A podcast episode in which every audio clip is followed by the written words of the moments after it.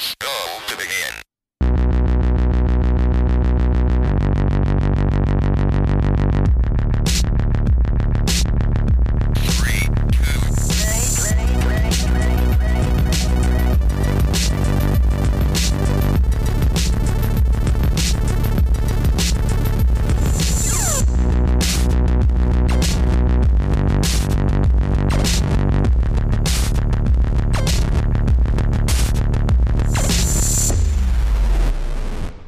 Hallo und herzlich willkommen zu einer Spezialfolge vom Free-to-Play Podcast. Wir haben uns heute aus terminlichen Gründen zu zweit eingefunden und mit zu zweit meine ich mich und die Bea. Hallo. Hallo.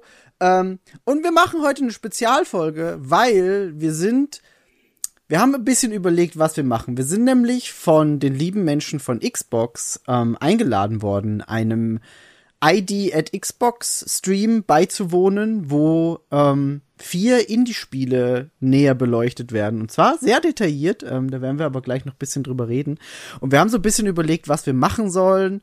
Und ja, hier irgendwie einen Artikel schreiben, aber wer hat Bock, irgendwie einfach nur einen Artikel zu lesen? Und dann äh, haben wir überlegt, einen Stream zu machen, aber was ist dann mit den anderen Spielen, die dann irgendwie nicht so beleuchtet können, werden können in dem Stream, weil Spiele ist ein Nachfolger, das heißt, wir hätten halt irgendwie den Vorgänger spielen können. Und das war alles so ein bisschen, ja, was machen wir? Ach komm, lass doch einfach einen Podcast machen. Das ist, glaube ich, so die beste Idee auch, oder? Also vor allem war das Problem auch mit dem Stream, dass, dass das noch nicht durfte. Das stimmt, das stimmt. Wenn wir, also wir sind heute äh, transparenzmäßig Sonntag, ähm, dem 5.2. Und das, äh, ja, jetzt, wenn ihr das hört, ist natürlich das Embargo schon gefallen und wir dürfen drüber reden, aber wir hätten im Stream noch nicht drüber reden dürfen und dann wäre es eine Woche wieder Genau. später gewesen und das war alles bisschen. Aber Hm. du hast schon echt recht. Es hätte echt irgendwie den anderen Spielen wahrscheinlich Unrecht getan, wenn wir, wenn wir das gespielt hätten. Also hier Everspace Genau. 1 in dem Fall. Genau, ja. Und dann die anderen Spiele, die natürlich, die halt neue IPs sind. ja. einfach übergangen. Wobei ich muss auch zugeben, dass ich tatsächlich bei dem ersten Spiel dachte, dass es vielleicht auch der zweite Teil von etwas ist oder der letzte Teil von etwas durch den Titel, aber ist es nicht. Nee, es ist tatsächlich der, der erste Teil. Der, der erste und einzige dann bisher.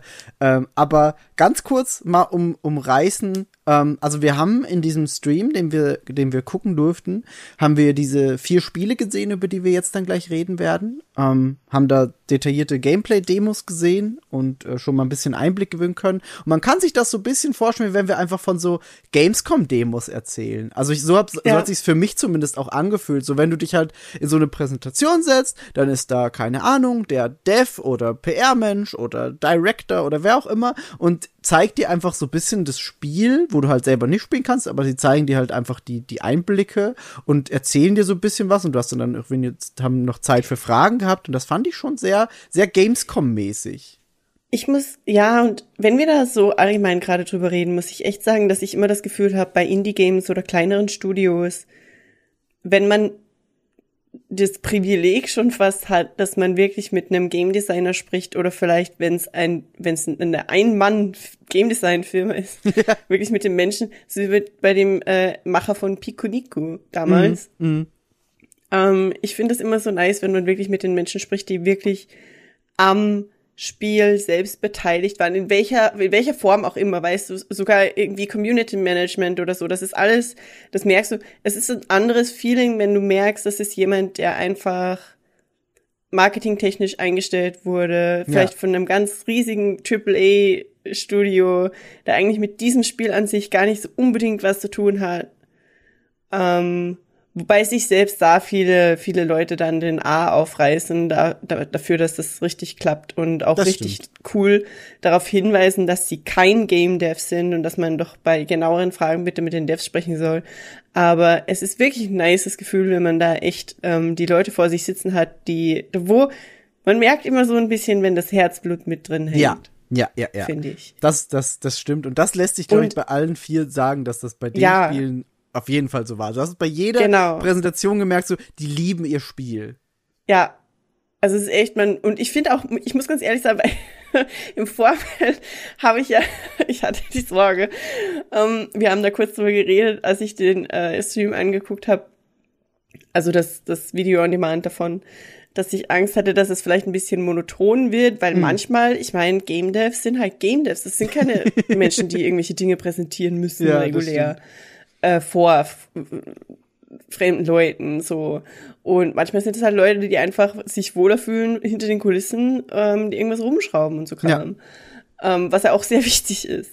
Aber ich muss echt sagen, dass ich finde, dass wie, also wie gesagt, bei all diesen Vieren war das einfach absolut da und die waren alle super charming und haben das echt cool präsentiert. Also Ja, ja, das da stimmt. war niemand irgendwie awkward oder so. Das stimmt, das stimmt. Ähm, ja, und generell, also ich, ich, ich finde auch, wir, wir sind da auch ein sehr dankbares Publikum, weil wir Indie-Spiele ja sowieso einfach lieben. Das heißt, jedes Mal, wenn wir von der Gamescom reden, ist am Ende so, ja, die Indie-Area war schon das Geilste eigentlich. nee, aber deswegen, Ja, deswegen fand ich das. diese, wenn es um die, dieses ganze Wholes- wholesome Ding und so, diese ganzen Games sind immer die, Ja. die wir auch am meisten besprechen, glaube ich, in unseren. Nachbesprechungen von der Gamescom. Ja, das stimmt. Es ist geil. Ja, Gebt das, das- Indie-Games. Genau, aber deswegen fand ich es auch cool, dass, dass uns diese Einladung erreicht hat. Und deswegen dachte ich, das ist geil, lass da mal ein bisschen, bisschen Spotlight draufwerfen. Finde ich super von Xbox. Ähm, ich fand es auch spannend, dass sie, dass sie in ihrem Intro quasi so einen kurzen Abschnitt äh, gegeben haben, was sie so machen. Ich wusste nicht, dass dieses ID at Xbox-Programm schon zehn Jahre jetzt läuft. Das hat mich überrascht. Ähm, und dass da, und dass da dann auch wirklich so, also es waren also wirklich Hard Facts, wo ich aber mir dachte, ha, das ist schon ganz schön impressive. Irgendwie mit, wir haben 4600 Creator in dem Programm, alleine 1200 in Europa und du bist so, mhm, mhm, okay, okay. Und irgendwie, das fand ich krass. Also das, ich finde das auch gut und ich, also jetzt auch nicht nur auf Xbox bezogen, sondern ich finde das generell auch bei, bei Sony und Nintendo einfach gut, dass Indie-Spiele mittlerweile so einen hohen Stellenwert auch haben und es Programme gibt, die Creator von Indie-Games einfach fördern und das finde ich sauschön. Das, äh, ja, also ich finde es auch sehr, sehr begrüßenswert. Ich finde es auch mega geil. Es ist natürlich von den großen Spielefilmen oder halt von den großen Plattformen her jetzt kein, das ist kein Caritas-Move. Nee, klar, sondern natürlich nicht. dank Social Media und Twitch etc. sind halt jetzt sehr, sehr viele, aus irgendeinem Grund ähm, besteht halt bei Indie-Games irgendwie mehr das Potenzial, viral zu gehen. Mhm. Also wir sehen uns Among Us und dieser ganze Spaß und all das. Ich meine, angefangen hat das so richtig mit Flappy Bird, glaube ich. Es war einfach nur ein scheiß Dude. Ja, stimmt, stimmt. Der noch Essens geklaut hat sogar. Ja, und das ist halt, wie gesagt, es ist kein Caritas-Move von denen und es macht aber auch Sinn. Also es ergibt absolut Sinn. Ich finde es absolut geil, dass das einfach gemacht wird und ich finde es so heftig, dass einfach schon über 2000 Spiele released worden sind in dem Mhm. ganzen Ding. Und es muss einfach so unfassbar cool sein, dank der Tatsache eben, dass so viele Indie-Games viral gegangen sind, dass, dass Indie-Game-Developer die Chance bekommen, einfach aus ihrem Covid-induzierten Wohnungs, weißt du, einfach Ja. so zu Hause alleine. Der Macher von äh, Planet of Lana meinte ja, er hat irgendwie bei sich zu Hause alleine mit dem Ding einfach angefangen und das Stimmt. Ding, also die Key Art gezeichnet, die jetzt immer noch verwendet wird. ja, ja, genau. Und das, das finde ich einfach so, es ist einfach, Indie-Games ist so viel Herzblut immer und das ist so schön und man sieht das auch einfach. Das, ja, absolut. Ähm, bevor wir ins, ins erste Spiel einsteigen, da fällt mir nur kurz noch was ein. Hast du eigentlich Vampire Survivors gespielt? Nein, Weil das ist ja gerade so der, der, der jetzt gerade Ja, größte ja, ja, das wurde auch erwähnt, ne? Mhm, genau, ist auch im Game Pass jetzt mittlerweile sogar. Ich muss sagen, ich habe mit dem Gedanken gespielt, einfach weil ich Vampire-Kram gerne mag. Mhm. Aber ich habe mir das dann angeguckt und ich habe mir das Gameplay angeguckt und ich habe festgestellt, dass das wahrscheinlich eher nichts für mich ist. Ah ja. Ähm, äh, das ist einfach nicht so die Art Spiel, die ich sehr feiere. Mhm. Nee, verstehe ich. Ähm, Ich, ich finde es aber mega, also ich, ich finde den Ansatz eigentlich mega geil und ich, ich liebe einfach, ich könnte dem mehr abgewinnen, aber das ist leider für mich nicht so das Nee. Spiel, das ich jetzt feiere. kann, ich, kann ich total nachvollziehen. Ich, dach, ich dachte ja eigentlich, mir wird's gefallen und dann habe ich reingeguckt und war so, nach vier, fünf Runden war ich so, okay, irgendwie irgendwie zündet's nicht. Dann habe ich ein bisschen äh, mit Chris ein bisschen diskutiert, der ja Riesenfan ist und er so, du. Oh ja, musst da weiter. Das. hat so viel Tiefe und ich so, mm, ich sehe es nicht, Chris. Habe ich noch einmal probiert und dann habe ich es einfach gelöscht, weil ich mir dachte, nee, das ist nichts für mich, aber ich freue mich, wenn Leute damit Spaß haben. Ich finde es mega cool, dass du dem noch einen, also noch eine Chance gegeben hast, nachdem Chris das gesagt hat, aber Hm. das ist ja auch, das ergibt ja auch nur Sinn, weil normalerweise empfiehlt Chris natürlich. Ja, Der weiß ja, was dir gefällt, so. eben. Normalerweise deckt sich unser unser Spielegeschmack Ja, er hat sehr, sehr, oft. oft. einfach recht mit sowas. Das stimmt, das stimmt, genau.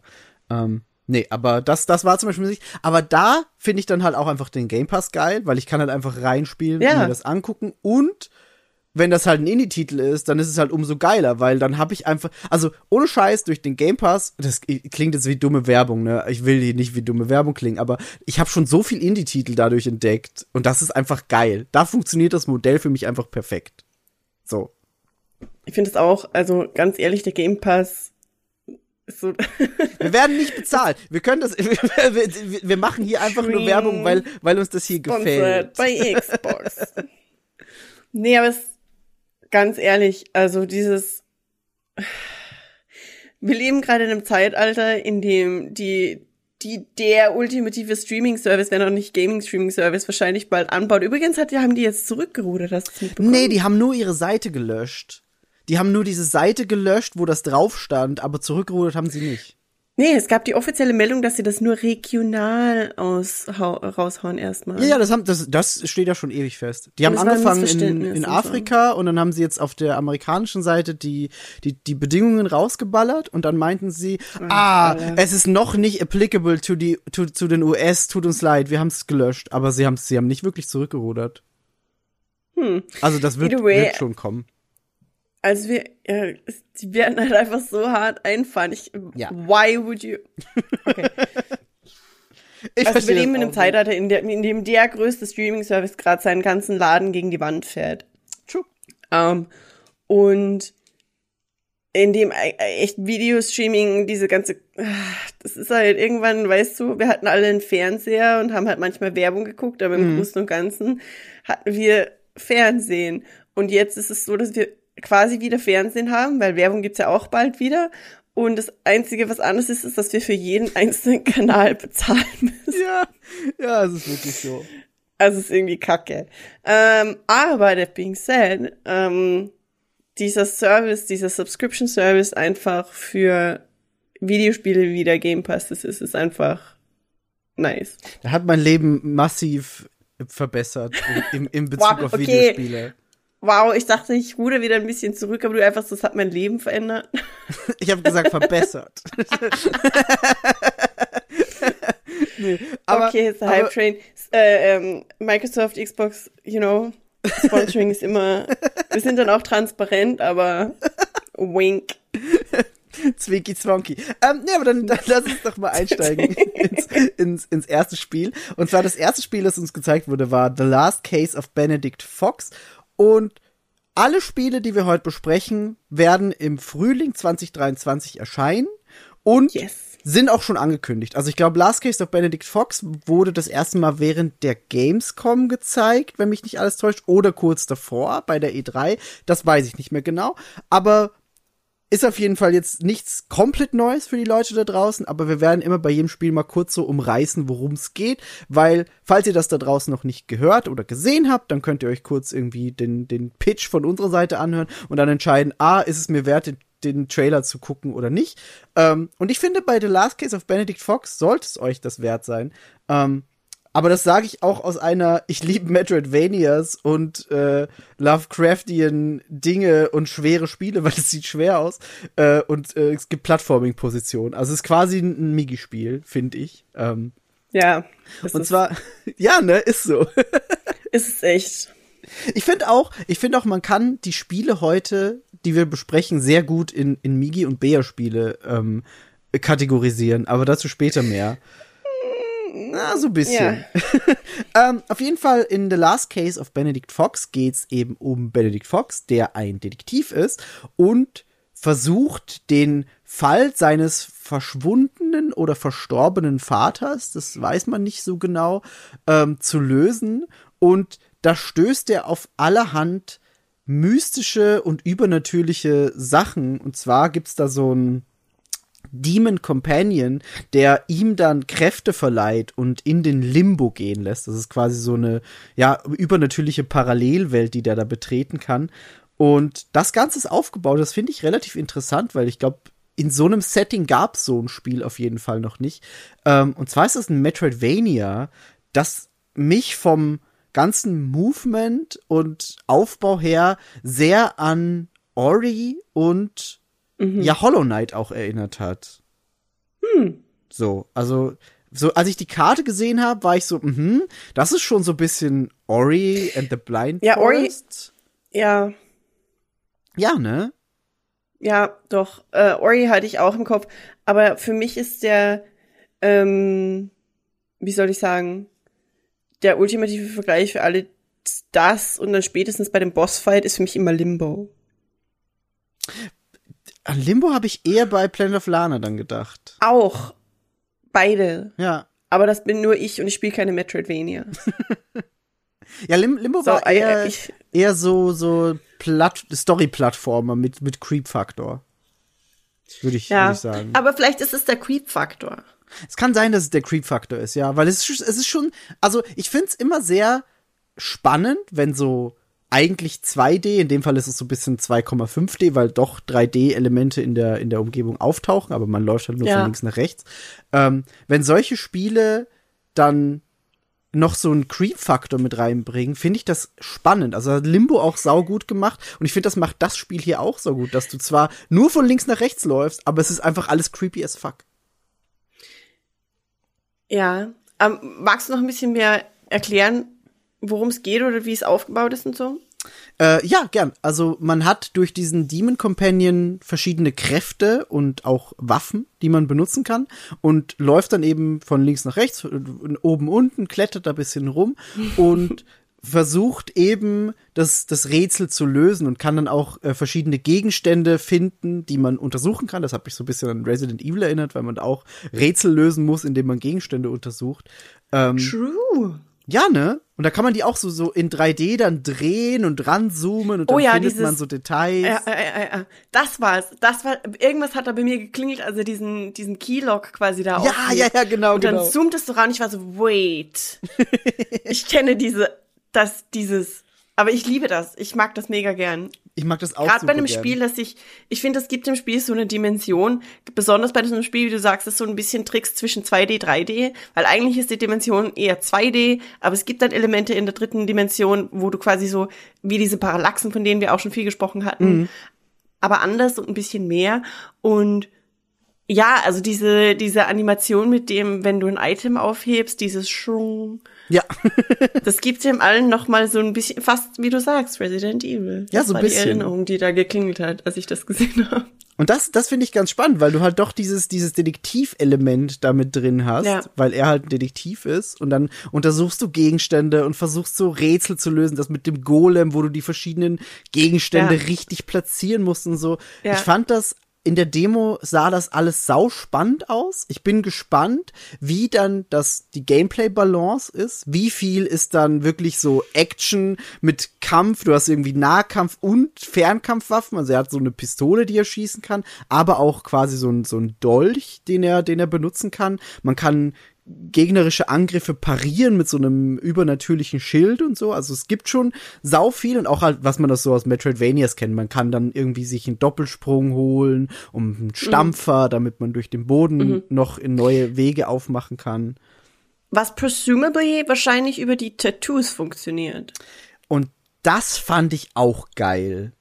Das, das, Ja, das, ne? das war so richtig, richtig nice. Eine richtig geile Idee einfach. Ich fand es auch. Also, man hat ja quasi diese Hubwelt, das ist ja unser Haus, in dem unser Vater früher gelebt hat. Zu, Genau, genau. Das Haus, das Haus des Vaters, so habe ich das auch verstanden. Und da ist aus irgendeinem Grund eine Tattooerin. Mhm. Und die tattooht uns und wir sind ein nicht unbedingt unattraktiver, low-key hotter, redhead Dude und so dandy-mäßig angezogen, you know? Ja, ja. Und er lässt sich dann die Arme voll tätowieren. Und sorry, aber ich bin nicht die einzige Person, die das gesehen hat, oder? Also, Was denn? wo er so, mm, yes, es tut weh, aber es ist geil. ja, und ja, sie so, ja. oh yeah, come back, baby. Ich war so, was? Excuse me, ich bin Ja. hier für wholesome Content. was ist das? Aber ich fand das auch echt cool und quasi, mh, man unlockt neue Skills, indem man sich Tattoos stechen lässt. Genau, ja, genau. Also auch den, den Stampfer, der war, glaube ich, ein Tattoo, ne? Glaube. Ja, aber das, das fand ich cool mit dem Tattoo. Und auch generell, dass diese, dass diese, dieses, diese Mansion von dem, von dem Vater halt die Hubwelt ist, wo dann irgendwie, da gibt's einen Shop, Ja. wo man sich Dinge kaufen Ja. kann, eben die Tätowiererin. Dann gibt's so einen Record-Player, da läuft da kurz vorbei. Da war ich auch so geil, Mann, man kann Records sammeln, lieb ich. Ähm, also das fa- fand ich alles sehr, sehr spannend und äh, man merkt halt aus, man, man merkt bei dem Spiel wirklich aus jeder Ecke diese Lovecraftian Noir-Movie Inspiration. Also das trieft Ja. da wirklich komplett raus und ist sehr schön umgesetzt, finde ich. Äh, Es ist halt auch sein Character Design, ist perfekt aus diesem Film Noir, dieses Ja, Hosenträger, tolle. so ein und Gilet über dem Hemd und dann so eine Fliege oder was er hat. Also das, das ist halt wirklich einfach gut, gut, gut, gut gemacht. Ich finde die Synchronsprecher auch ziemlich cool. Ja. Also die bringen dieses Charming Universe so ein bisschen auf den Punkt. Sogar der Synchronsprecher von dem Demon-Ding. Mhm. Ich fand das auch irgendwie cool. Und der ist quasi, irgendwie sieht er aus, als wäre er absolut böse, aber er oder sie, also das Ding ist halt irgendwie nicht böse. Ich kann mir Und da auch dann einen, immer so einen Dinge Twist vorstellen. Pull yourself together, Benedict. Aber ich kann mir, ja, ich kann mir auch absolut einen Twist vorstellen. Weißt, in dem Moment, wo ich das mit dem Pull Yourself Together Benedict, hatte ich das Gefühl, vielleicht wäre ursprünglich intended gewesen, dass der die ganze Zeit flucht. Ich hätte das sehr lustig gefunden. Aber ich sehe, dass das dem Vibe von dem Spiel nicht passen würde. Vielleicht kannst du den Settings so einen Fluchfilter an- und ausmachen. dass er einfach What the fuck, Benedict? aber, aber so, aber, aber nicht, aber nicht so modernes Fluchen, sondern so, so Retro-Fluchen. Ich weiß es nicht, spontan fällt mir nichts ein, du weißt, was ich meine. So retro-englisches Fluchen. ja, doch. Aber meinst du it. 1920s? Ja, ja, genau, oder so, ja, so, so, genau, so 1920s Aber fuck gab's da auch schon. Das stimmt. Also du meinst quasi Peaky Blinders. Ja, genau. Genau sowas. Ja. Vielleicht gibt's sowas. Das, geil. das, das wäre sehr witzig. Aber es ist auf jeden Fall voller Vibes und es ist, Mhm. Ach, es ist echt cool, die Synchronsprecher sind toll, das Sounddesign ist cool. Ich muss persönlich sagen, warum, warum werde ich es vielleicht nicht spielen, weil ich ein Schisser bin? weil ich, also prinzipiell das Ganze, die, es wurde zwischendurch mal so ein Level gezeigt, wo er quasi im Dunkeln durchläuft und wirklich Ja. alles ist schwarz und Ja. er hat nur eine Taschenlampe und er leuchtet und nur im Kegel seiner Taschenlampe sind keine komischen schwarzen Tentakel Mhm. und ich war so, ha, mhm. okay. ist- ja. Und da kam der erste Bossfight. War das der erste Bossfight? Nee, ich glaube, es war nicht der erste. Ich glaube, es war nur, nur, also sie haben irgendwie einen Zwischenboss gezeigt und so einen größeren Bossfight. Und es war nicht der erste, Ja. glaube ich. Weil der hatte ja schon Also- einige Fähigkeiten. es wurde dieser Bossfight gezeigt und ich war einfach so, nein. No. Also Ja. mich stresst das. Ich, ich, weißt du, der, das einzige Spiel, glaube ich, dass ich als Kind oder so jemals spielen musste mit einem, mit etwas, was man wirklich mit einem Bossfight vergleichen kann, war Spyro the Year of the Dragon, weil Spyro tatsächlich Bossfights hatte. Stimmt. Ja. Also natürlich jetzt nicht unfassbar schwer, aber ich war halt ein scheiß Kind, weißt du. ja. Ähm, und da gab es diesen einen und ich habe halt einfach nicht genau verstanden, wie ich den, wie ich den schlagen kann. Und es war, es war schrecklich. Und Spyro spielen war mein ganzer Lebensinhalt damals. Und ich bin bei diesem Boss so dermaßen gehangen und es war einfach schlimm. Und der hatte auch so Vibes, wie der Boss, der da gezeigt wurde. Ach, ja. ja aber es aber sieht so cool aus. Ich hab mir überlegt, dass das sicher was Cooles wäre, was Migi vielleicht in einem Stream spielen könnte. Das ist, das ist sehr gut möglich. Ähm, vor allem bei dem, bei dem Bossfight gab, hab, hab, das war so der Moment, wo ich mir dachte, okay, das hat jetzt Hollow Knight Vibes für mich, weil Ich da hast du auch es. einfach diese, diese Bossfights. Und Hollow Knight ist ja so ein Spiel, das man wirklich sehr gut öfter durchspielen kann. Und das haben so Metroidvanias generell, weil meistens kannst du halt verschiedene Wege gehen ans Ziel, je nachdem, wo du als erstes hinläufst. Und deswegen, glaube ich, würde sich das auch für einen Stream gut anbieten. Ähm, also können wir auf Ja. jeden Fall ins Auge fassen. Ähm, ja, aber dann glaube ich, nee, eine Sache habe ich noch, bevor ich zum nächsten Spiel springe. Und zwar, ich habe noch nie so eine eklige und gleichzeitig cool befriedigende Tür Dietrich Animation äh, Mechanik gesehen. mehr Ja. möchte ich mehr möchte ich dazu gar nicht sagen, das, äh, das das will ich niemandem spoilern, aber das, wie man da Türen aufmacht, wow, sehr sehr übel. Ich fand's auch ziemlich geil, dass er, ich weiß nicht, ob das Absicht war, dass er einmal gefailt ist, damit man die Fail-Animation Mhm. Ja. sieht. Fand ich auch gut. Ich fand's auch ziemlich cool. Ja, aber das, das, also allein wegen der Türöffnungsanimation sollte man sich das schon angucken, wenn man auf so Lovecraftian Creep, Ekel, bisschen Gore, sowas steht. Ähm, aber gut, dann äh, weiter zum, zum nächsten Spiel. Ähm, das zweite Spiel, das wir dann gesehen haben, war Everspace 2 von Rockfish Games, die in Hamburg sitzen übrigens. Ich habe mir nämlich, ich habe mir nämlich gefragt, so der, Ah, ja. der, der hat irgendwie einen deutschen Akzent, woher aus Deutschland? Irgendwie.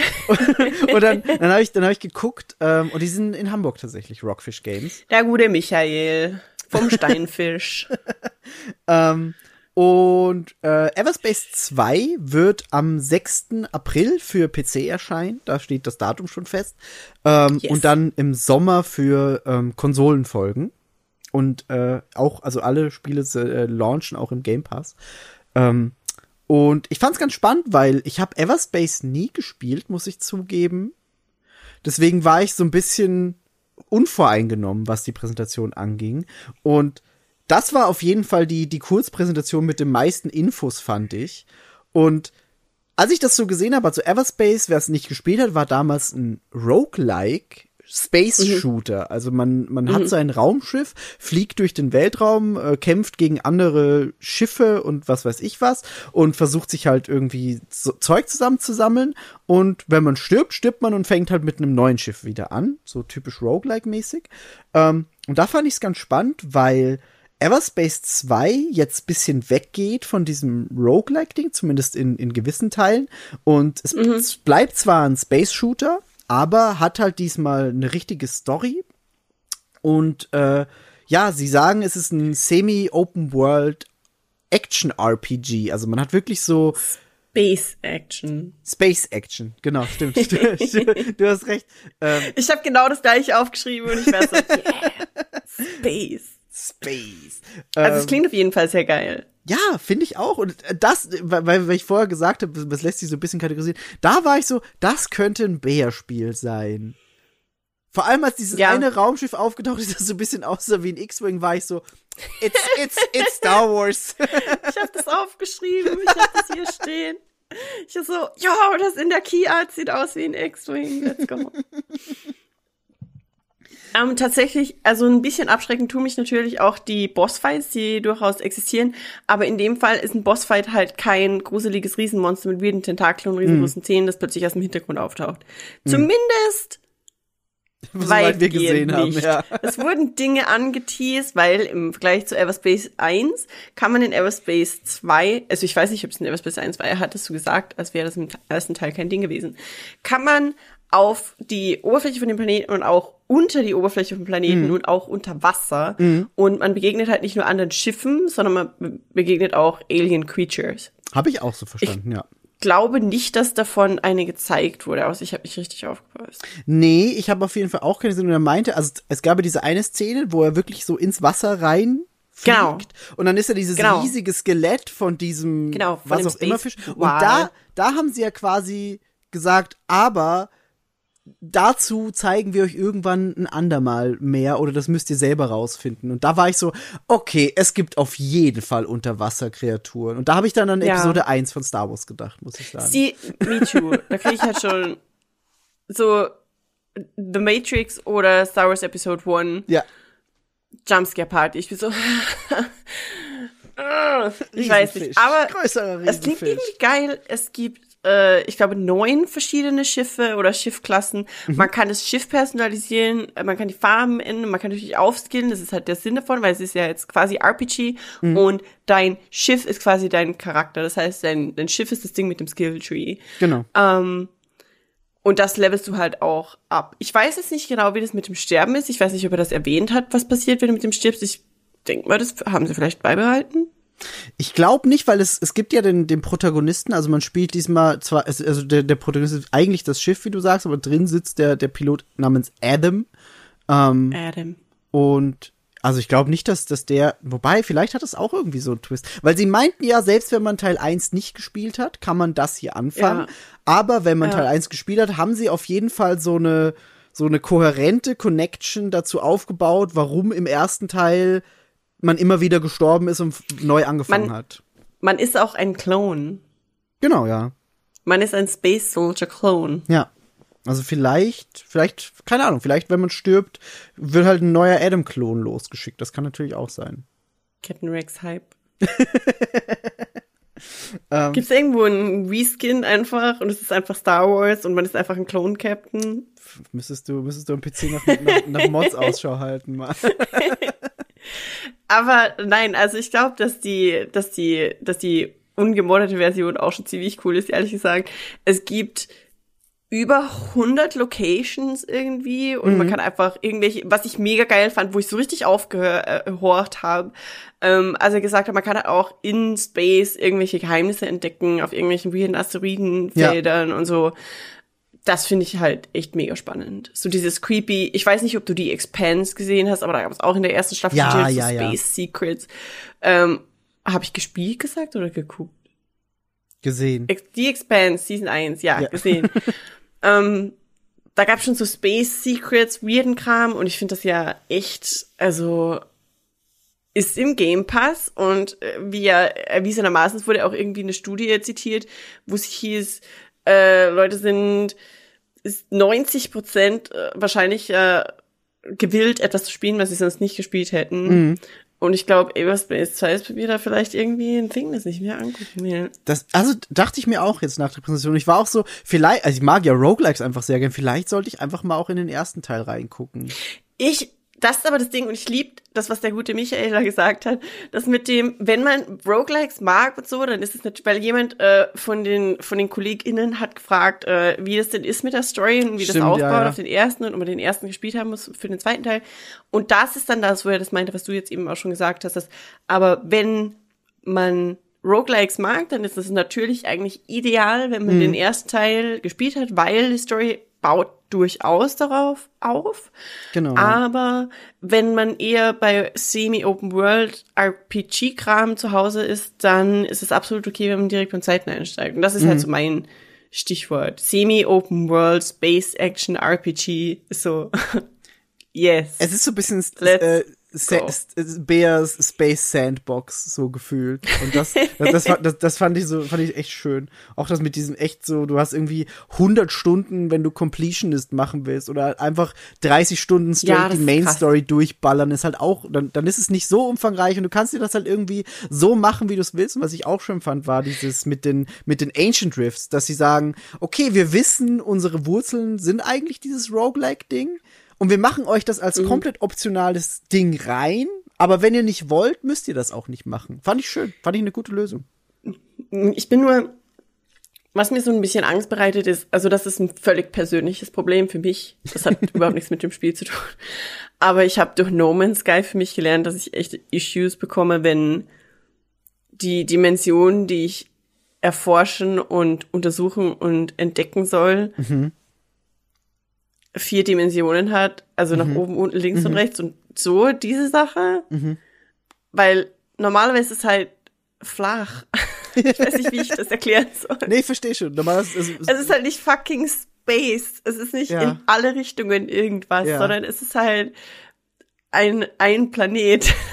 ja, ich verstehe ich versteh total, was du meinst. Ich verstehe total, was du meinst.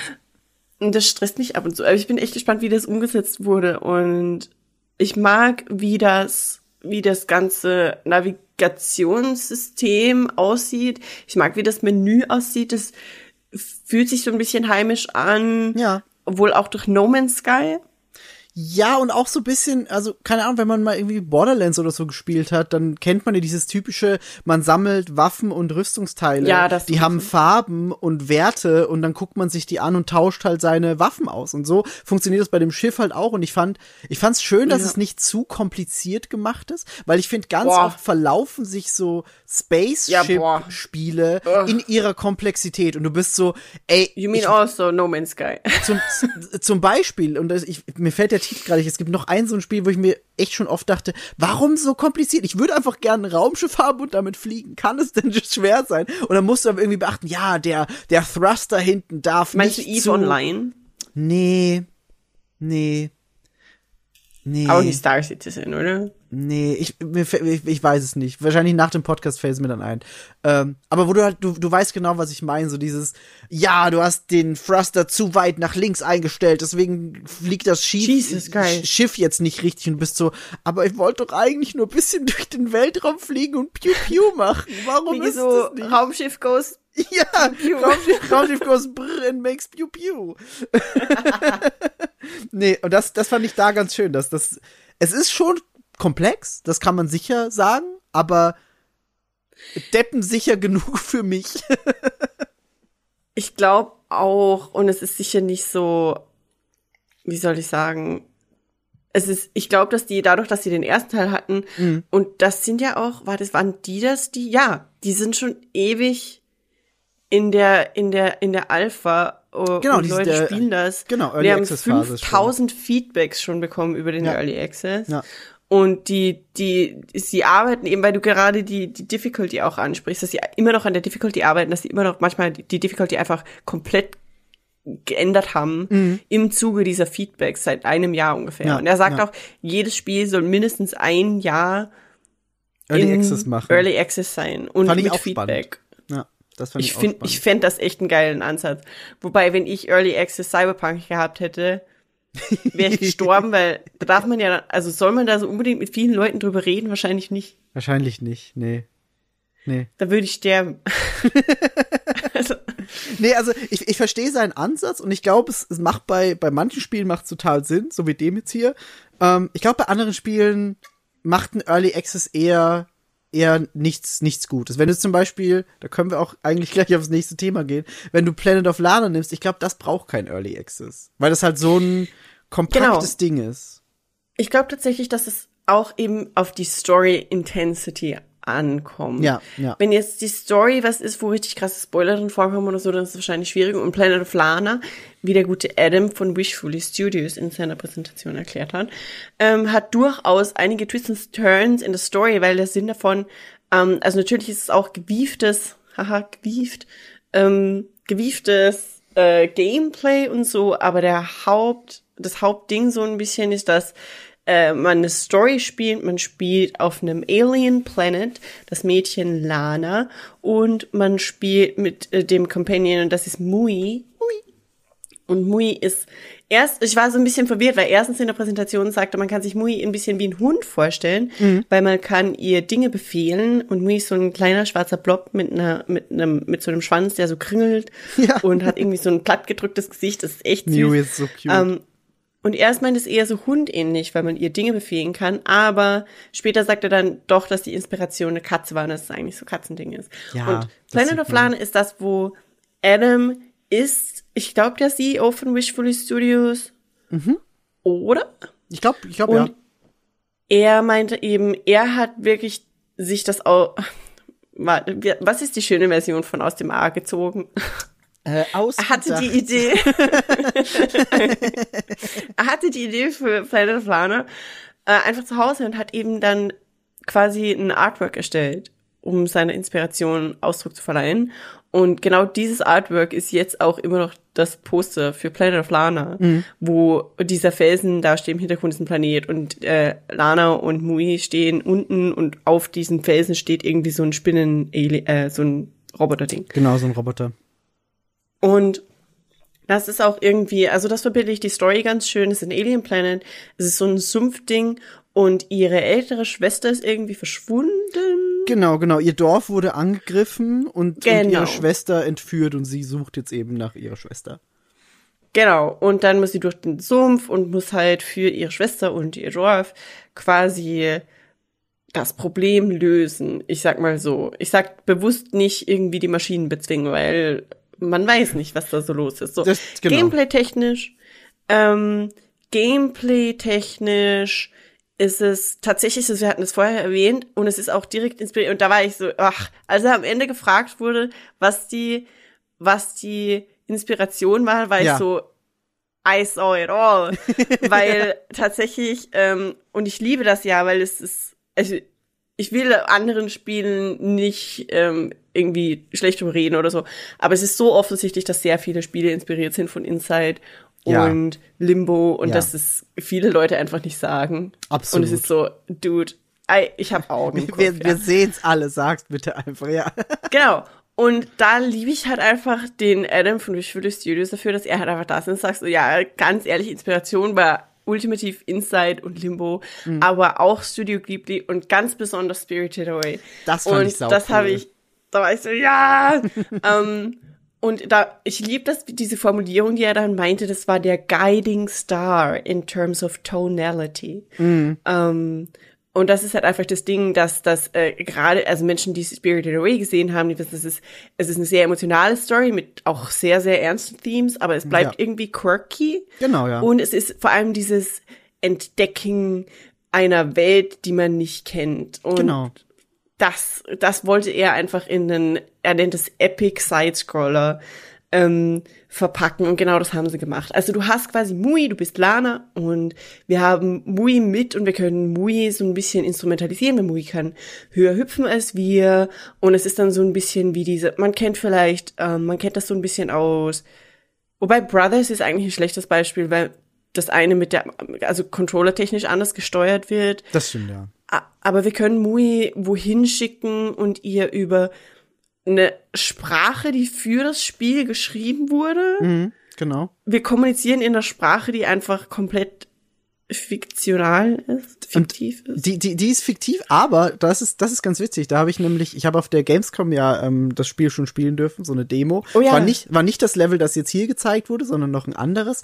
Und habe da ein bisschen mit äh, dem Developer, ich weiß jetzt nicht mehr, was er genau gemacht hat, leider, aber mit dem habe hab ich ein bisschen gequatscht. Und er hat erzählt, als sie diese Sprache erfunden haben, haben sie sich halt so ein paar ja Worte irgendwie ausgedacht und haben die dann in, in, in das Spiel eingebaut und sind dann während der Entwicklung draufgekommen, oh, es gibt Sprachen, in denen diese Wörter genau so existieren und Ach, auch auf. eine ähnliche Bedeutung haben. Also zum Beispiel das, das für komm, diese, diese, diesen Laut, den, den äh, Lana da macht, äh, Was den macht gibt's sie? auch. Ich, ich weiß es leider nicht mehr. Ich, ich kann es jetzt leider nicht, nicht, nicht wiedergeben, aber es ist auf jeden Fall, den, den, den Laut, den sie da macht, den gibt's auch in irgendeinem Inselstaat oder so in Südamerika oder irgendwie sowas. Also wirklich so, irgend so ein indogenes Volk hat genau diesen, dieses Wort für diese Sache. Und das haben sie halt einfach zufällig genau so hingelegt und bist so, okay, das ist, das ist weird, aber irgendwie auch cool, dass man halt irgendwie. Das ist echt cool. Ja, dass man, dass man dasselbe denkt, weil es halt einfach irgendwie dann Sinn ergibt in dieser Situation. Und es passt dann auch trotzdem irgendwie wieder zum Setting von diesem, ja, doch irgendwie wilden Planeten. Das ist echt cool. Einfach echt cool. Das ist wahrscheinlich linguistisch mega interessant, weil es irgendwie zeigt, Ja. wie Intuition und Sprache zusammenarbeiten und so. Genau, genau. Ziemlich cool. Ähm, also da, das ist so ein bisschen der Plot, äh, den hatten wir jetzt eh geklärt. Es ist ein Singleplayer-Game natürlich und Mui ist so ein bisschen unser Helferlein, aber und das ist das Ding, worauf ich vorhin noch äh, hinaus wollte. Es ist so diese emotionale Bindung zu Mui und weil Mui nicht das alles könnende äh, wie die eierlegende Übermächtige. Companion, ja. Ähm, genau, ist es nicht, sondern sie hat, es ist eine sie, und sie hat Angst vor Wasser. Das ist so süß. Und das ist so süß. Deswegen ist es in vielen Fällen der Task, Mui von A nach B zu bringen, ohne Ja. dass sie Wasser berühren muss. ja. Und das finde ich echt cool. Ich finde auch diese, also es entstehen dadurch solche Puzzles. Es gab, das war der Moment, wo ich Studio Ghibli gesehen habe, weil man mehrmals wohl im Spiel so ein Teich oder See leer pumpen muss, unter Anführungszeichen, mit der Hilfe von Mui und Mui hypnotisiert äh, so ein So Wurm-Creature-Ding, das im Hintergrund ja. mit so einem Sumpfmonster verbunden ist. Und das Sumpfmonster sieht aus wie der Flussgeist, bevor er gereinigt wird. Habe ich auch dran gedacht, ja. Und ich liebe das. Und ich liebe das eben, dass er das dann bei den Inspirationen erwähnt hat, weil man, also natürlich sieht er nicht eins zu eins aus, aber der Vibe ist einfach da. Dieses, irgendwie ist das ein Gesicht, irgendwie nicht. Es sieht so aus wie ein Mix aus einem Blobfisch und diesem, ähm, diesen, diesen Schlammberg, Ja. Ja. ähm, den der Flussgeist darstellt am Anfang von Spirited Away. Und ich finde es unfassbar zauberhaft. Und jetzt darf ich, also der, es ist außerdem hand-drawn. Das fand ich auch krass, ja. Das finde ich super krass. Und jetzt darf ich über das reden, was ich auch unfassbar krass finde. Alle, okay. Weil, und das hat der Gute auch direkt namentlich erwähnt, die Musik ist von Takeshi Furukawa. Ja. So. Und der gute Takeshi Furukawa Du hat hast ihn, gemacht, hast ihn gegoogelt, ne? Es hat geklingelt, weil ich, okay. Ihr hast mir auch hast es ge- aufgeschrieben. Hast du es gegoogelt und weißt es schon? Ich, ich, ich, ich, ja, ich hab, ich hab's gegoogelt und weiß es schon. Shit. Okay, er hat The Last Guardian gemacht, which is also a game, I guess, whatever. Und er GoldenEye 007. Muss ja, auch. man aber auch erwähnen. 2010, ja, which is auch a game, I guess, whatever. Aber er hat den fucking Soundtrack von Star Wars The Clone Wars gemacht, okay? Und nicht nur als Orchestrator von dem Film, weil Star Wars The Clone Wars ist auch ein Film, sondern Star Wars The Clone Wars ist Serious Composer. Der hat einfach diesen ganzen Kram Mhm. Ja. komponiert, Ja. wo, Alter, Das ist crazy, oder? Da war ich auch so, also entweder hat Bea das nicht rausgefunden und ich kann sie überraschen, oder sie weiß es schon und ist mega hyped drauf. Aber was ist mit Adam von Wishful Studios? Grüße gehen raus. Aber wie kann man das nicht erwähnen? Ich glaube, in, in, in, in, in, in der Videospielwelt ist Last Guardian noch ein größeres Ding schon als, als äh, Clone Wars. Ab, no hate für Last Guardian, absolut nicht. Es ist auch von Takeshi Furukawa und ich bin mir sicher, das ist unfassbar großartig und Last Guardian ist definitiv großartig. Aber der Star Wars The Clone Wars Series Soundtrack war wirklich einfach teilweise richtig heftig. Also so, dass man sich, also, okay. Warte, ich Der- calm down, okay. Der Mann weiß auf jeden Fall, was er tut. Und ich finde Außerdem hat Star Trek cool. Enterprise auch äh, als Orchestrator allerdings gemacht. Das habe ich auch gelesen, ja. ja, ja, ja. Weil ich war auch so, Okay. warte, äh, ich war auch so irgendwie, aber er kann doch nicht nur Last Guardian gemacht haben, oder? Und dann habe ich, ihn- hab ich ihn halt gegoogelt und war so, oh, ho, ho, ho, ho. Ja, das war ich. Und ich war so, Wah! Und direkt nämlich, wenn man seinen Namen googelt, kommen schon die ganzen Ausschnitte von dem Finale von Clone Wars Serie, wo es halt einfach richtig heftig wird und wo man sich, also man sieht diese Clone Wars Serie so, Alter, warum ist diese Musik nur in dieser Serie und wurde nie, aber es ist einfach, also es ist der Hammer. Ich hoffe, der Mann. Und es ist so krass, weil sein, seine Items in seiner Filmografie ist das falsche Wort. In der, in der Liste von Dingen, an denen er gearbeitet hat, sind nur fünf Dinge gefühlt. Aber alles ist unfassbar krass. Das stimmt. Das stimmt Also, wirklich. ey, ich hoffe einfach, dass der so viel, ich will so viel mehr von dem hören. Es ist, er macht unfassbare Arbeit, sag ich nur. Und das Sounddesign genauso ähm, hier bei Planet of Lana, weil alles natürlich so ein bisschen quirky ist, weißt du, es ist viel Sumpf. Ähm, Mui macht weirde kleine Mounty-Geräusche so ein bisschen und all das muss halt irgendwie vertont werden und man kann nicht durch einen Dschungel, Sumpfdschungel warten und es ist still, das geht nicht. Das stimmt. Ähm, das stimmt. Ich fand's auch cool, dass, dass, dass man mit diesem Sumpfdschungel dann weitergegangen ist in diesen, in diesen Roboter rein, also in diesen, in diesen Oh ja. toten Roboter oder, oder stillgelegten Roboter und die siehst da so rein und da hast du auch gemerkt, wie die Sau Soundkulisse sich direkt ändert und du halt so ein, Oh ja. so ein bisschen was Dumpfes hast und natürlich dieses Metall, auf dem Ja. Lana dann läuft. Echt gutes Sounddesign. Wirklich, wirklich cool. Ich fand auch, also die komplette Atmosphäre ist einfach eine komplett andere und nicht nur, weil das Bild anders ist und das Licht anders aussieht. Genau. Sondern es ist einfach das komplette Feeling von dem ganzen. Ja. Und ich finde auch eine winzige Sache, die ich unfassbar süß finde, ist, dass manchmal muss Mui warten, bis wir wieder zurückkommen und ist nicht Ja. mehr im Bildausschnitt. Und dann passiert, dass Mui am Bildrand in so einen weißen Kreis Ja. eingeboxt wird quasi. Genau. Und wir sehen live, welche Bewegungen Mui gerade macht. Also wir sehen sie da in der Bubble. Genau. Das fand ich echt ja. cute. Ja, das ist echt Ach, schön.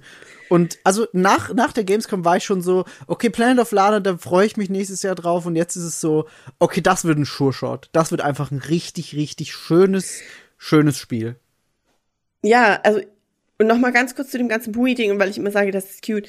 Äh, mir ist bewusst, dass etwas cute machen mittlerweile leider einfach eins von den einfachsten Dingen wohl ist, weil Das gibt irgendwas. Kindchenschema und lass es irgendwie Ja. cute aussehen, I guess. Äh, und dann ist aufgeräumt und es ist cute und äh.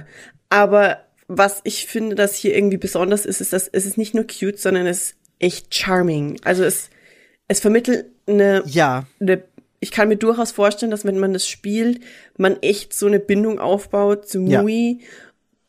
Oh Gott. Glaubst du, die bringen Mui um? wenn sie, wenn sie das machen, dann, dann werde ich, werde ich sehr, sehr, sehr, sehr stark weinen. Ich hoffe Oh nicht. Gott. Oh, Jesus Christus. Wenn sie, wenn die Mui was tun, dann fahre ich nach Schweden und erzähle denen mal, dass sie das besser nicht hätten machen sollen. nee, ich hoffe, Oh ich hoffe. Mui passiert nichts. Pro, pro, protect her at all also, costs. wir hoffen, Mui passiert nichts, aber es ist wirklich, wir sind durchaus ein wenig hyped auf Planet of Lana. Wir haben Ja. ja auch schon im Podcast zur Gamescom drüber geredet. Genau. Unser letztes Spiel für heute, das macht dann die vier voll, äh, ist Lightyear Frontier. Das ist von Framebreak Studios. Das sind die Schweden. Das sind ursprünglich waren das nur drei schwedische Studenten. True, das waren die Schweden. Und sind die, äh, zum Zeitpunkt von diesem Stream waren es dann schon 14 Menschen. ja, haben so ein Foto gezeigt, das war richtig cute. Es sind wahrscheinlich mittlerweile noch viel mehr Menschen. Und ja, also im Grunde geht es darum, dass die sich entschlossen haben, sie wollen dem Farming Simulator oder dem Farming Genre einen Space Twist verleihen. Und angefangen wurde, soweit ich das von seiner Erzählung mitbekommen habe, einfach mit einem, es ist so irgendwie Alien Planet. Und irgendwann wurde dann beschlossen, oder relativ sehr bald wurde beschlossen, ähm, ja, das Ganze passiert dann in einem Mech. Genau, ja. Und das hat dann wiederum zur Folge gehabt, dass mega viele Dinge im Gameplay anders wurden, wie es in einem regulären Farming Simulator wären. Weil ein Mac würde zum Beispiel äh, Rüben oder sowas einfach in den Boden schießen, anstatt ein Loch zu graben. die sorgsam auszusehen oder so, ja, ja. ja. Ähm, es gab dann auch noch die Unterhaltung, das ist eigentlich aus den Fragen am Ende dann, aber es wird wahrscheinlich eher nicht auf Automation, aber es kommt auch in den Early Access und dann wird halt ähm, auf Feedback gewartet. Genau, ja. Aber es wird nicht auf Automation geachtet, es ist tatsächlich einfach wirklich dieses Farming-Ding. Es ist at your speed, man kann sich das selber irgendwie entschließen, wie intensely man das Ganze angehen will. Man kann Multiplayer spielen. Er wurde zwar gefragt, wie viel der Multiplayer ist, er hat aber die Frage, glaube ich, nicht komplett äh, beantwortet. Es wurde nicht genau gesagt, wie viele Menschen zusammenspielen können. Doch, doch, In einem doch, Tra doch. Wurde? Es sind, es sind äh, er, er meinte, du kannst up to three Friends einladen. Also du kannst es halt. also sind es vier Menschen. Genau, genau. Äh, Bis zu vier können gemeinsam spielen, genau. Okay, das ist geil. Also bis zu vier. Es wird auch so ein bisschen gerade mit dem Gedanken gespielt, vielleicht einen Out-of-Mac-Modus zu machen, habe ich verstanden. Die sind scheinbar sehr äh, aktiv in ihrem Discord und sourcen da mit der Community coole Ideen zusammen, Genau, ja. wie sie das Ganze aufbauen. Ähm, die Bottomline ist, man ist auf einem Alien Planet, Nona, äh, in dem Mac und man hat eine Farm und kann halt da Crops anbauen. Und es gibt einen Shop, das ist eine Verkäuferin, die kommt zu unserem Weltraum-Hub, Parkplatz, Raumschiff, Parkplatz, Ding, Genau, setzt sich dahin und Landing fragt, what are you Pad. buying? Warte, weil das ist eine Resident Evil. Ja, das war Resident Evil. Das war viel zu realistisch, Vicky. Ich liebe den. Das ist, das ist dieser Händler mit dem Trenchcoat, der seinen Trenchcoat Yes. aufmacht und dann sagt, what are you buying? Und dann, wenn du, wenn du, wenn du was verkaufen willst, sagt er, what are you selling? ich lieb den. Das ist der, das ist der geilste Händler in Oh mein allen Gott. Videospielen ever. Ich hasse, wie gut du dessen Stimme nachmachen kannst. What are you buying? Ich weiß gar nicht mehr, wie der Es ist gruselig. Okay, don't do that. Ich glaube, die Verkäuferin in Lightyear Frontier ist ein bisschen more charming. Sorry, Migi. Weniger gruselig, weniger Resident Evil Vibes, Nehm- definitiv. Nehme ich nicht als Beleidigung, das ist einfach Fakt. Es sieht insgesamt sehr charming aus, sehr Ja. mh, farbenfroh. Äh, die Mechs sind echt cool. Es sieht aus wie ein krass gemodderter Traktor teilweise einfach. Ja. Ähm, es gibt im Internet einige Stimmen, die sagen, es ist quasi wie Stardew Valley nur mit Mechs. Ähm, sie Mhm. Und arbeiten ohne- wohl ohne auch, oder man Romantik. kann, ja, aber man kann sich anfreunden Das mit stimmt. den Nachbarn und der Verkäuferin. Das stimmt, das geht auf gesagt. jeden Fall, das stimmt. Also Lightyear Frontier Romance DLC when Mit dem, mit Aber dem was Händler ich echt- bitte, aus Resident Evil. Oh Gott, what are you buying, I guess. ähm, aber es gab äh, auch irgendwie so Alien Creatures und es gibt wohl auch auf diesem Alien Planet irgendein Alien Mystery. Alles very alien. Und das ist der Ähm. Punkt, wo ich dann interessierter wurde, weil wir wissen ja, so Spiele wie, lass es jetzt zum Beispiel Minecraft sein oder halt so Endlos-Games, da verliere ich schnell mal irgendwie das Interesse, weil ich kein Ziel habe. Und als sie dann Ja. gesagt haben, aber du hast dieses, dieses große Ziel quasi, du musst dir halt nur einfach überlegen, wie schnell willst du da hingehen, da war ich so, okay, jetzt bin ich interessiert und jetzt sehe ich zum Beispiel so ein Multiplayer-Szenario, wo man halt einfach sich auch Aufgaben aufteilt, dann geht man eine Person irgendwie erkunden, dann geht man gemeinsam erkunden, dann bleibt man mal gemeinsam auf der Farm und macht alle nur irgendwie Farming-Ding. Ich finde das cool. Ich muss auch ganz ehrlich sagen, in dem Moment, wo sie meinten, das Mu- Multiplayer, war ich so, yo, das Ja. ist irgendwie geil. Mhm. Und man kann halt die Farm auch dekorieren Ja. mit Dingen. Ja, Und das, das klingt halt einfach ziemlich cute. ja, fand ich auch. Und also, da habe ich schon echt irgendwie Bock drauf. Ähm, dieses Ganze, dass es kombiniert wird mit so einem Erkundungsding und dass es aber alles irgendwie so ein bisschen ohne Druck funktioniert und man Genau. das alles in your own pace machen kann. Das ist alles, das sind alles so diese Zauberwörter, die mich so ein bisschen äh, aufhorchen lassen, muss ich ganz ehrlich sagen. Ja. Weil oft wird sowas, weißt du, ähm, also gerade das, wo es dann um die Automatisierung ging von Mhm. dem ganzen Farming-Ding, wir wissen alle, dass damit einhergeht wahrscheinlich auch, dass was auch immer die Preise für irgendwelche Rohstoffe, also ich denke mal, dass man Dinge kauft irgendwie durch das Geld, das man gewinnt, Ja. indem man das Saatgut, also die, die, das, die, Die Ernte verkauft ja, halt. genau. Und in dem Moment, wo das automatisiert wird, steigen da wahrscheinlich die Preise damit. Also muss ja. ja, Und deswegen finde ich das irgendwie aber nett, wenn man das alles manuell macht und wirklich händisch macht, also manuell oder einfach macht, man man sitzt in einem fucking Mac. ja, das stimmt natürlich. Also niemand macht die Dinge echt manuell. Also manuell ja, aber nicht manuell wie, ich mache mir die Hände schmutzig. Nee, das, das ist, das ist wahr. Und ich fand auch echt, das klingt wirklich nach was, was, was wir uns vielleicht auch mal in einem Stream angucken sollten. Mhm. Weil es klingt nach einerseits No Pressure, andererseits aber doch irgendwie vielleicht irgendwie Unfug treiben oder dieses Mystery uncovern und ich finde, das klingt echt ganz cool. Und es gibt halt wirklich eine ne feste Aufgabe, die man immer verfolgen kann. Und das finde ich halt Ja. cool, wenn du dann sagst, okay, ich habe jetzt, ich habe jetzt eine Höhle gefunden, da gehe ich hin, dann finde ich irgendwie, keine Ahnung, Alien-Runen und dann rätselt man gemeinsam. Und das finde ich halt echt cool. Ich meine, du hast halt aber auch das Farming an sich und Farming an sich ist auch eine krasse Aufgabe. Das stimmt. Das stimmt, aber, aber das ist halt so eine Endlosaufgabe. Weißt du, was ich meine? Farming ist halt immer so, okay, ich baue mein Zeug an, dann bewässere ich das, dann ernte ich das und dann startet der Zyklus einfach von vorne. Und dann fehlt mir irgendwann das, das langfristige Ziel. So, ich will, ich, ich weiß, okay, ich habe jetzt irgendwie 100 Karotten und dann kann ich noch mal 100 Karotten machen und dann wiederholt sich das immer wieder. Aber das Alien Mystery ist halt das Alien Mystery und das ist quasi nur einmal da. Ja, true. Aber ich habe durchaus Bock. Ich freue mich schon. Kommt auch im Spring 2023. Genau. Genau. Und ich würde fast sagen, wir haben fast eine Punktladung gemacht. Stimmt, wir haben gesagt, wir wollen ungefähr so, so eine Stunde machen für das, für das Special. Haben wir fast geschafft. Ähm, nee, aber waren auf jeden Fall vier sehr coole Spiele. Hab mich gefreut, dass wir da diese, diese detaillierten Demos gesehen haben. Ähm, es gibt für jedes der Spiele schon öffentliche Trailer. Also wer, wer da Interesse hat, guckt einfach mal rein. Die sind äh, allesamt auf YouTube zu finden. Ähm, Ja, und ich sag, ich sag sie noch mal, weil dann müssen die Leute nicht zurückgehen und das irgendwie so, oder hast du sowieso in der Beschreibung. Nee, ich würde es sowieso in die Beschreibung machen. Du kannst aber auch einfach noch mal, noch mal kurz zusammenfassen. Gerne. Also, wir hatten äh, Detective mit La- zweifelhaften. Türen. The Last Case of Benedict Fox. Und wir hatten Space Adventure, Dinge passieren, Semi-Open World Space Action RPG. Everspace 2 von Rockfish aus Hamburg. Und wir Yes. hatten Planet of Lana, very Ghibli, very äh, Inside, very Limbo, very Charming. Mit Star Wars äh, Komponistenmusik. Und wir hatten Lightyear Frontier, das Mech Farming Ding mit Mystery in Space.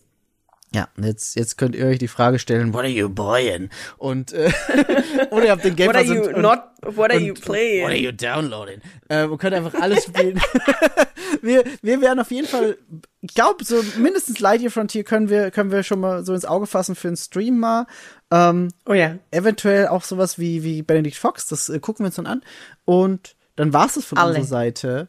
Ähm, Yes. Danke, dass du dich heute mit mir hier eingefunden hast, Bea. Es war sehr schön und Ja. äh, Danke, Migolus, für das hat echt Spaß gemacht. Ich möchte nur, äh, wenn die Menschen Bock haben auf so kurze Special-Mini-Podcast-Dinger, weil früher hatten wir das im Patreon gemacht, irgendwie machen wir das jetzt nicht mehr so im Patreon, ähm, aber vielleicht wäre das was, was wir öfter mal machen können, einfach so einen kurzen einstündigen Special-Episoden-Ding. Ähm, dann lass uns das wissen. ja, Äh, wir haben einen Discord tatsächlich. wo niemand drin ist, außer ein paar Leute sind drin. Chris, Joel und Dame Ja. sind drin. Genau. Ja. Wollt ihr auch cool sein? Wollt ihr auch im Discord sein? Äh, belästigt Miggy, I guess. Mic Drop jetzt einfach so. Aber nächstes Mal hoffentlich wieder mit unserer lieben Yvonne. ja, Und dann wieder eine, eine, eine größere Folge wahrscheinlich. Ähm, Oh ja. Genau. Und da freuen wir uns schon drauf und wir hören uns. Und wenn ihr noch irgendwas wissen wollt oder irgendwas auf dem Herzen habt, dann sagt uns einfach Bescheid. Ihr wisst, wo ihr uns findet. Und bis dahin wünschen wir euch viel Spaß bei allen Videospielen und Medienprodukten, die ihr konsumiert. Bye! Bye.